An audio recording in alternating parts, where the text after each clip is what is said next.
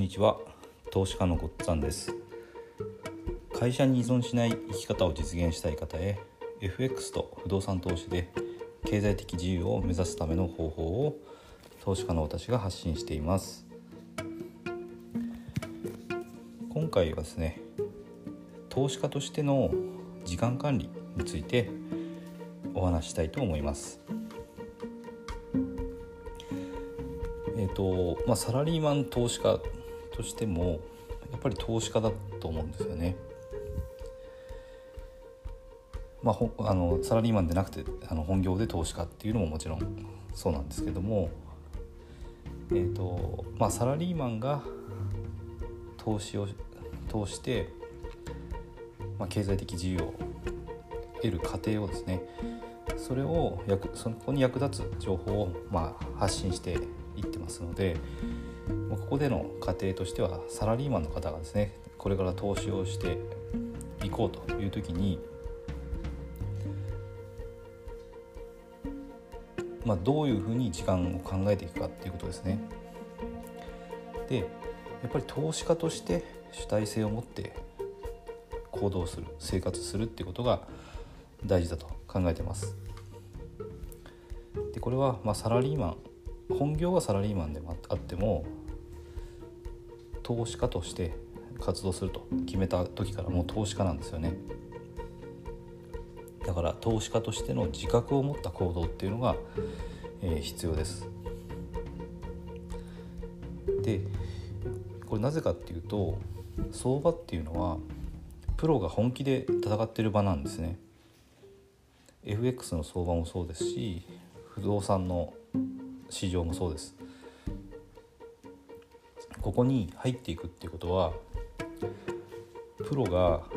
本気で殴り合ってるようなリングに上がっていくような覚悟ですね。そういう意識が必要です。自分はサラリーマンだから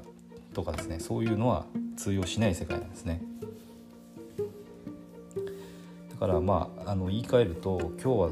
本業の仕事が忙しかったからとかですね。今日はちょっと疲れたからっていう、まあ、言い訳もできないですね。まあ、あの必ず毎日やんなきゃいけないわけでもないのであのどうしても忙しい日はお休みしてもいいんですけど例えば FX のトレードですねチャートを開いて自分でトレードしようっていう時に疲れていてで今日は疲れたからちょっと調子悪いから手加減してくれるってわけじゃないので、まあ、そういう日は休んだ方がいいですよね。かといって、まあ、全然できなくてやめてしまってしまやめてしまったりすると元も子もないですからやっぱりある程度覚悟を持ってしっかり毎日チャートを見るとかですね不動産の情報を調べるとかそういうことは必要になってきます。自分はもう変わりたいと思ってこの投資で自分は変わるんだと決めた時からですね行動をし続けるっていうことが必要です。でこれはその本業の仕事があっても全く関係なくやるんだということが必要ですね。でこの時にまああのやっぱり自分はもう投資家なんだっていうふうにこう常に思うことがやっぱ必要なのかなと思いますね。本業の、まあ、仕事って毎日あるしかなり 1, 1日というかそうです、ね、1週間の中のかなりの時間をその本業の会社での仕事にサラリーマン投資家っていうのは費やすことになると思います。まあ、普通だったら月曜日から金曜日までの、まあ、日中ですよねほとんどの時間を本業の仕事に使ってる。で、えーとまあ、投資家としてはどう考えるかっていうと、まあ、その会社にいる時間会社で働いている自分の姿っていうのをあのそうですね世を忍ぶ仮の姿みたいなイメージですね。本当の自分は投資家なんだけど今は仮の姿として、えー、まあ、会社で仕事をしてる。そういう認識だと思います。自分のゴールを意識して自分は投資をして経済的自由を手に入れるんだと。そのゴールに向かってるんだっていう風な意識ですね。それでその意識の中で全ての行動をするってことです。投資に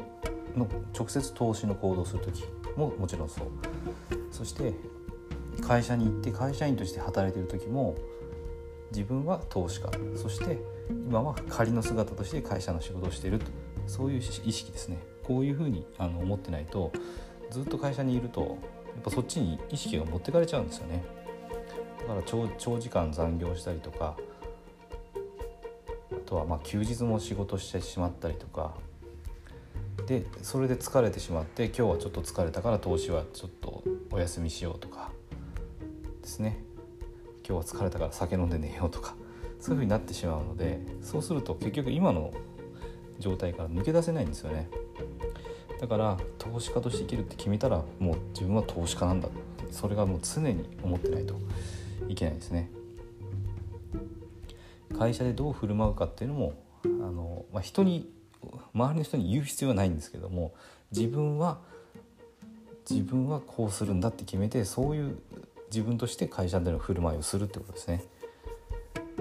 だからまあ周りの人が残業してるから残業するとかそういうのもやっぱダメですよね。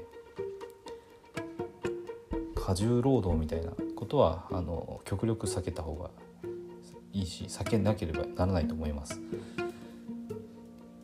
なるべく残業もしすぎない。そして休日はしっかりあの自分の時間を取るってことですね。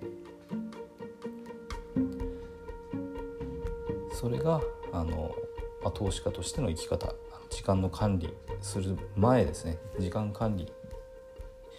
についてまあお話ししようとしてるんですけども時間を管理する前にまず意識としてそういう自分は投資家なんだと。これがあの投資家としての、まあ、自覚ですね。これを持った上で、えーと、ここから話をし次から話をしていく時間管理っていうことをあの考えていただきたいと思います。今回も最後まで聞いていただいてどうもありがとうございました、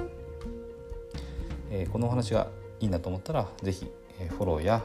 いいねボタンそれからあとコメントもいただけると嬉しいです。